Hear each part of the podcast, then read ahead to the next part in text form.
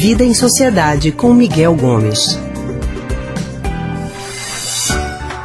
Ele é o rei, mas também é humano, né? Tem problemas como todos os outros seres humanos do planeta Terra. O cantor Roberto Carlos revelou que o seu transtorno obsessivo compulsivo, TOC, se agravou durante os últimos meses.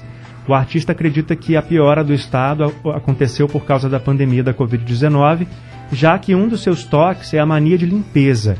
O Eterno Rei se tornou mais rigoroso em higienizar as mãos com muita frequência e deixar tudo limpo. A gente vai falar sobre esse assunto agora com Miguel Gomes, que é historiador e psicólogo do Centro de Pesquisa em Psicanálise e Linguagem, CPPL. Boa tarde, Miguel. Boa tarde, Leandro. Boa tarde, ouvintes. Boa tarde, Rei Roberto Carlos. Ei, poxa, ele podia estar ouvindo a gente mesmo, né, Miguel? Já, Já ia ficar feliz da que vida. Honra. Olha, é, como a pandemia pode agravar esses transtornos, assim como o, o Roberto Carlos, né, o toque. Uhum. É, não só o toque, né? Eu acho que todo transtorno que mexe com, de alguma forma, com ansiedade, e o toque é um deles, a pandemia acaba potencializando. Então, o risco de você ter ele agravado aumenta, né? a gente observa isso, inclusive, a olhos vistos nos consultórios, o número de pessoas chegando com crises ansiosas, né? E a gente pode entender que o toque também tem uma dimensão assim que tem a ver com essa coisa de você tentar controlar o que você não controla. Né? Então você cria certos rituais numa ilusão de que com esses rituais você tem algum domínio sobre o mundo que de fato não tem.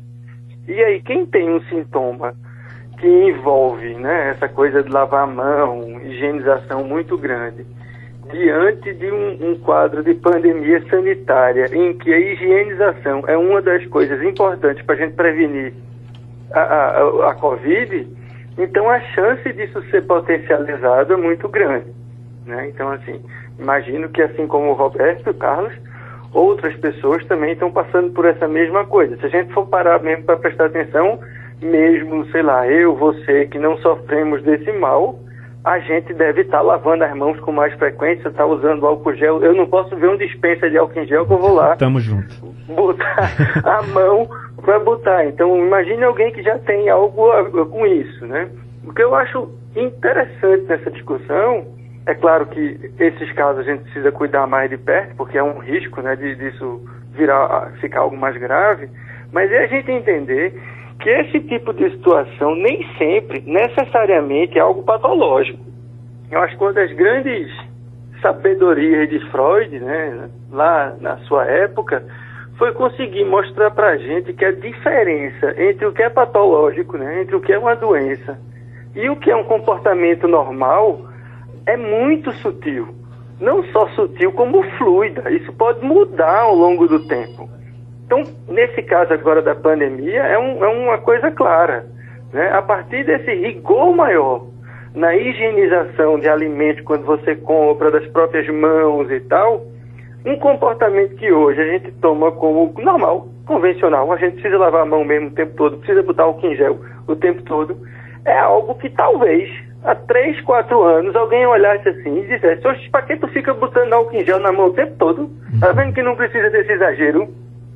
Então, isso para mostrar como muitos desses comportamentos né, que a gente julga como sendo doença, nem sempre são. Né? Isso funciona aí para a própria é, é, depressão, né, que é um termo hoje que é muito vulgarizado. Né? Todo mundo diz o tempo todo, eu estou meio deprimido, estou meio deprimido, estou meio deprimido.